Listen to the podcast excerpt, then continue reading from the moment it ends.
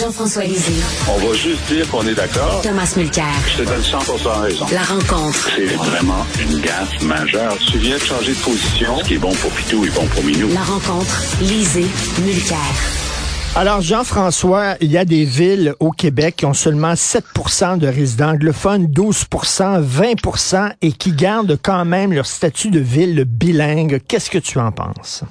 Ben, c'est euh, c'est la règle que la loi 96 a, a, a indiquée, c'est-à-dire que c'est aux villes de décider. Alors simplement que en bas d'un certain seuil, la ville doit prendre une décision. Et ensuite, si une ville a une majorité francophone de, de 60% mais décide de garder son statut bilingue, ben c'est la ville qui décide. Alors, moi, pour moi, ça n'a jamais été un combat que je considérais comme essentiel parce que la différence entre une ville bilingue et une ville non bilingue, c'est presque rien. Et puis je laisserai Tom me contredire, mais ce que ce que ce que ça fait, c'est que les, les par exemple les citoyens anglophones de la ville de Montréal, qui est, qui est pas une ville bilingue, ont droit sur demande à des services en anglais. Les citoyens d'une ville bilingue comme Westmount, euh, c'est la ville offre à tous les citoyens les, deux langues et euh, les citoyens prennent ce qu'ils veulent. Donc, c'est une distinction essentiellement symbolique et le retrait du statut de bilinguisme n'empêchera pas les villes n'empêcherait pas les villes au conditionnel, parce que ça arrive très peu, euh, de, de, donner des services en anglais à leurs citoyens anglophones. Alors, euh, c'est pour ça que, bon, j'ai des amis nationalistes qui déchirent leur chemise à chaque fois qu'on discute de ça. Moi, je me dis, il y a des combats beaucoup plus importants que celui-là. Euh, Tom, ben, ça commence bien la semaine parce que je suis d'accord avec tout ce que vient de dire Jean-François. euh, et, et, ce qui était intéressant pour moi, c'était pas Paul Saint-Pierre Plamondon qui est allé déchirer euh, ses vêtements, c'était Pascal Bérubé, qui semble être le, un peu le gars attitré pour ces batailles-là. Effectivement, c'est vrai que Otterburn Park, pour le nommer, ou Greenfield Park, des places qui autrefois avaient une beaucoup plus forte proportion d'anglophones, c'est une action démocratique. Ce sont les élus locaux qui décideront ou pas de mettre en vigueur euh, cette résolution-là pour pouvoir préserver. Et j'ajouterais juste l'idée suivante. Ça enlève quoi à qui s'il continue d'avoir une affichette à la piscine disant faites attention, le plancher est mouillé et que ce soit dans les deux langues. Ah, personnellement, euh, celui-là, je suis bien d'accord avec euh, Jean-François. Il y a d'autres chats à fouetter. Alors, euh, Tom, tu veux nous parler de Pierre Poilièvre qui a des drôles d'accointances, tu dis? Ben oui. Il, il est allé donner un discours lorsqu'il était à Winnipeg la semaine dernière. Dans un, on appelle ça parfois, tu sais, un lieu de réflexion, une sorte de, de think tank. Celui-ci s'appelle le Frontier Center. Euh, c'est un truc qui fait justement un peu Far West parce qu'ils ont des idées qui sont assez rébarbatives par rapport à la norme. Et moi, j'ai rien contre les gens qui pensent pas comme tout le monde. Mais ici, il s'agit vraiment des prises de position ou de répéter des prises de position, par exemple, qui sont, à mon point de vue, en train de nier les horreurs des écoles euh, de pensionnats autochtones, par exemple. Donc, et, et, et, donc des idées de la sorte. La réponse de Poiliev est intéressante. Il dit, ben, je rencontre régulièrement des gens qui pensent pas comme moi. Je veux bien. Mais est-ce qu'il irait, par exemple, rencontrer des gens qui nient l'Holocauste? Mmh, euh, mmh. Ou, ou est-ce qu'il dirait, ben non, ça, mmh. ça, se peut pas que je m'associe ni de près ni de loin avec eux autres. Euh, soit dit en passant, on m'informe que M. Poiliev, après sa disponibilité médiatique, c'est pas un point de presse, c'est pas une mêlée de presse, c'est pas une conférence de presse, c'est une disponibilité médiatique. On va voir combien de questions il prend cet après-midi à trois heures, mais on m'informe que vraisemblablement il a des activités euh, plutôt pécuniaires euh, en, en, vue, notamment dans un club select. On me dit que ça serait dans le très select Mount Royal Club sur, sur Sherbrooke, si effectivement mon information est bonne. Alors, j'ai bien hâte de voir qui va être là parce que de plus en plus, ces soirées-là sont, sont rapportées et ils doivent justement dévoiler les, les moments et les événements de financement. Alors, j'ai hâte de, de, suivre un petit peu plus celui-là. Jean-François, quelque chose oui. à rajouter là-dessus? Oui, ben c'est ça. Cet, euh, cet événement à 1700 dollars le couvert euh, ça nous permet de, de, distinguer la, réalité du financement fédéral et du financement au Québec. Alors, nous, on a eu un débat très fort et euh, à, cause des prête-noms et tout ça, on, a réduit à 100 dollars par personne par année le financement possible des partis politiques et euh, 200 dollars en année électorale. D'ailleurs, c'est le temps, là, si vous avez un parti préféré au Québec, là, c'est, la, nouvelle année est commencée, vous pouvez envoyer votre 100 dollars. Mais au fédéral, euh, la somme est beaucoup plus importante. Euh, il y a un crédit d'impôt euh, et dans certaines provinces, dont l'Alberta, c'est presque sans limite. Euh, et donc, on voit comment, et puis là, je parle même pas des États-Unis, on voit comment le Québec euh, continue de se distinguer par une, euh, une morale politique beaucoup plus sévère en termes de financement des partis. Et c'est une tellement bonne chose. Et sais-tu qui est hmm. content de ça? Toutes les entreprises, euh, les cabinets de, d'ingénieurs, etc., ah pendant des années étaient obligés d'organiser un système compliqué de prête-nom, puis étaient, étaient franchement euh, pressurés, surtout par le Parti libéral, d'augmenter leur contribution. Là, il dit, là, c'est comme des vacances, il n'y a plus personne qui nous appelle, on est tellement contents. Alors voilà. Euh, Tom, tu veux nous parler qu'une personne qui n'a jamais fait l'objet d'une vérification, qui a assisté à des réunions ultra. Ça, c'était assez dérangeant. Merci.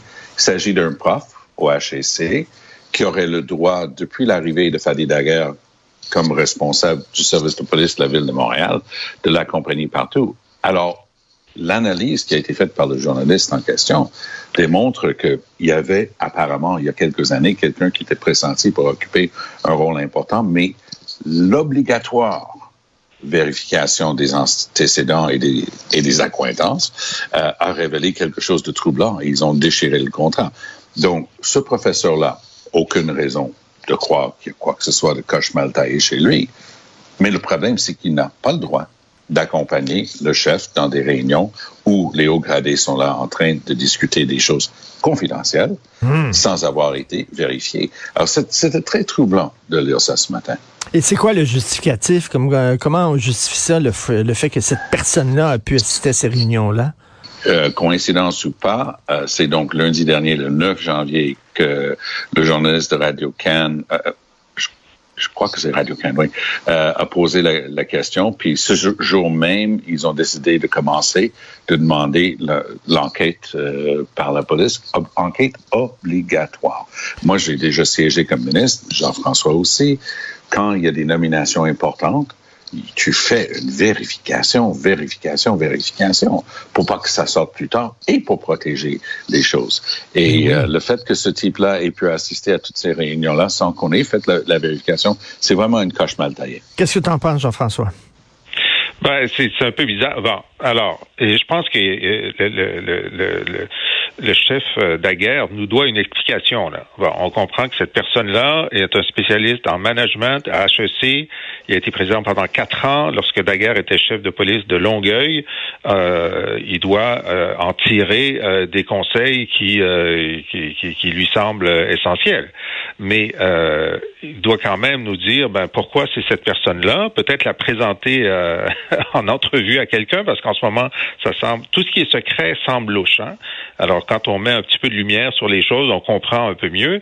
Mais effectivement, ne pas avoir eu euh, d'enquête de, sécurité alors que certains des renseignements à la tête du SPVM demandent une cote de sécurité 5 qui est une des plus hautes au Québec et que lui n'en a aucune, ben ça c'est une erreur de gestion de M. Daguerre. Peut-être s'il y avait un conseiller en gestion, il aurait pu se faire dire ce qu'il fallait faire.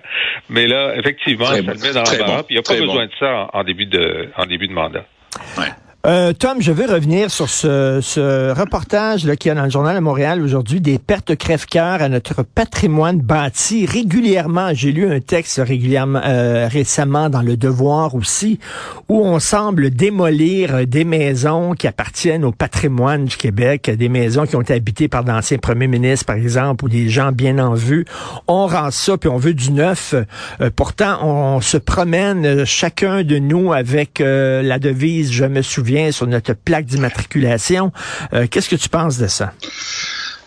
De temps en temps, quand il y en a un comme ça, comme il y a quelques années, on s'est rendu compte que c'était une maison qui avait un rôle tout à fait particulier à, à l'époque des Patriotes et ça a été démoli par une municipalité. Là, tout le monde capote et ça se calme pendant un bout de temps. Mais on dirait que les pressions sont tellement fortes, mais un peuple qui oublie son histoire s'oublie lui-même. Et, je, je n'arrive pas à comprendre. Moi, je, je lève euh, mon chapeau à, toutes celles et ceux euh, qui se battent toujours pour préserver notre patrimoine bâti pour la bonne et simple raison que c'est irremplaçable. Je me souviendrai toujours mm. de, du Van Horn Mansion sur Sherbrooke qui a été démoli pour ben faire oui. un hôtel qui est aujourd'hui le Sofitel. Et, et, ça a été fait. Les gens savent ce qu'ils font. Parfois, ils vont démolir ou demi-démolir, rendre presque impossible. On a eu ça dans les Laurentides dernièrement, à, à l'Estérel. Quelque ben chose oui. qui était vraiment un magnifique rappel d'un excentrique qui, euh, dans le temps de la dernière guerre mondiale, avait construit ni plus ni moins un, un centre d'achat avec genre euh, les, plus les meilleures boutiques de New York qui s'étaient transposées là-bas. C'était un peu euh, flyé comme idée. Mais il y a quelqu'un qui a juste décidé de le démolir. Alors, il y a quelque chose qui marche pas quand nos, nos lois sont pas respectées ou prise au sérieux. Et je pense qu'il y a un problème de fond, justement, de non-application des lois. Il va falloir et, serrer le vis. Et Jean-François, je le dis souvent, là, lorsque je vais dans, dans l'Estrie, les cantons de l'Est, où c'est très anglophone, là, il y a beaucoup de municipalités anglophones, beaucoup d'anglophones qui vivent dans les cantons de l'Est, euh, on, on, j'ai l'impression, tu sais, quand je fais la comparaison canton de l'Est, Laurentide, euh, dans les Laurentides, on aime le neuf. Quand quelque chose est trop vieux, on le rase. Puis tout ça, ça c'est très québécois francophone. Alors que les anglophones, euh, on dirait, tiennent davantage à leur patrimoine. Tu te promènes dans les cantons de l'Est, il y a des vieilles granges, des vieilles églises qui sont retapées par la communauté et tout ça. Est-ce qu'il y aurait une différence euh, entre les anglophones et les francophones concernant notre attachement au patrimoine bâti? Il y a une différence culturelle, il y a une différence économique aussi, parce que ça coûte des sous, le patrimoine. Mais si on va dans Charlevoix, par exemple, euh, on se rend compte qu'il y, y, a une très grande, très grand respect pour euh, l'ensemble mm. des, des, vieilles, des vieilles maisons qui sont là. Alors, je pense que c'est un, c'est une, une c'est l'acquisition d'une, euh, d'une culture et, et, et, de décider de mettre les budgets qui, qui sont à l'avenant. Mais par exemple, il y avait euh, dans le devoir, puisque tu en parles, c'est mon collègue Jean-François Nadeau qui est, qui est un, un, des spécialistes du patrimoine mm. et qui parlait euh, récemment de, de, la municipalité de Saint-Gédéon de Beauce, qui a un extraordinaire euh, couvent, de, un ancien couvent des Sœurs de la Charité, qui est un des plus beaux euh, monuments en Beauce. Mais regardez, nous, on n'a plus les moyens. On est une petite municipalité. Euh, T'as beau me dire que j'ai le Taj Mahal euh, dans ma cour, euh, moi, j'ai pas assez de touristes qui viennent pour financer euh, ça, ça, le, le, le, fait de, de, de, de, le garder en état. Alors, donc, on se tourne vers l'État québécois en, en, disant bon, ben, euh, si quelqu'un qui est, qui, est, qui est censé avoir une fibre nationaliste puis qui crée des espaces bleus, là, ces nouveaux musées dans toutes les régions, est-ce qu'on ne pourrait pas faire en sorte d'avoir un budget national de, de, de, de, maintien du patrimoine? On oui, le fait pour oui. le patrimoine religieux. Oui mais on devrait le faire pour le patrimoine non religieux. Euh, mais... Et ça, c'est euh, on envoie on envoie le message au nouveau ministre de la Culture, là, Mathieu Lacombe, euh, d'intervenir sur le patrimoine, sur le territoire, mais... lorsque les municipalités locales peuvent pas le faire. Mais Tom, qu'est-ce qui mérite d'être préservé ou pas? Dans le quartier des spectacles ici, là, on a tout refait, euh, la, la, le boulevard Saint-Laurent, mais on n'a pas ouais. de show au café Cléopâtre, qui est un bar de danseuses. Puis les gens disaient, ça fait partie du patrimoine. Là. le oui. café Cléopâtre, ça fait partie du patrimoine ne touchez non. pas au café Cléopâtre. C'est un bar de danseuse. Non, news. Non, si tu me permets, oui. c'est un de mes amis qui a fait le développement okay. parce que la mafia refusait de le vendre. c'est rien à voir avec le patrimoine. c'est... Non, non, mais il y a des gens, il y a des gens qui disaient il ne faut pas toucher au café Cléopâtre, oui. c'est un patrimoine et euh, le, le, le, super sexe euh, sur Sainte-Catherine lorsqu'il a flambé, on a dit on espère qu'on a gardé quand même euh, l'affichage électrique qu'on voyait le, le, soir, où on voyait des filles danser avec des capes de Superman en disant ça, ça fait partie du patrimoine. Euh, farine Five Flower, euh, on dit que ça fait partie du patrimoine aussi. Qu'est-ce qui fait partie du patrimoine? Le, le, truc Five Roses, oui. là, moi j'ai juste hâte qu'il sert de scène dans un film sur la bataille de Stalingrad et qu'on le fait sauter. Okay? Ça, ça n'a aucun bon sens que ce truc-là qui fait mal aux yeux soit encore là. Mais il y a parfois des choses un peu loufoques. Il y avait le Guaranteed Milk. Tu sais, il y avait cette pinte de lait ben oui, qui oui, datait oui. des années 20 qui était au-dessus de l'immeuble. Moi, j'ai trouvé ça cocasse. Dans le coin, dans le coin du métro euh, Lionel Groux.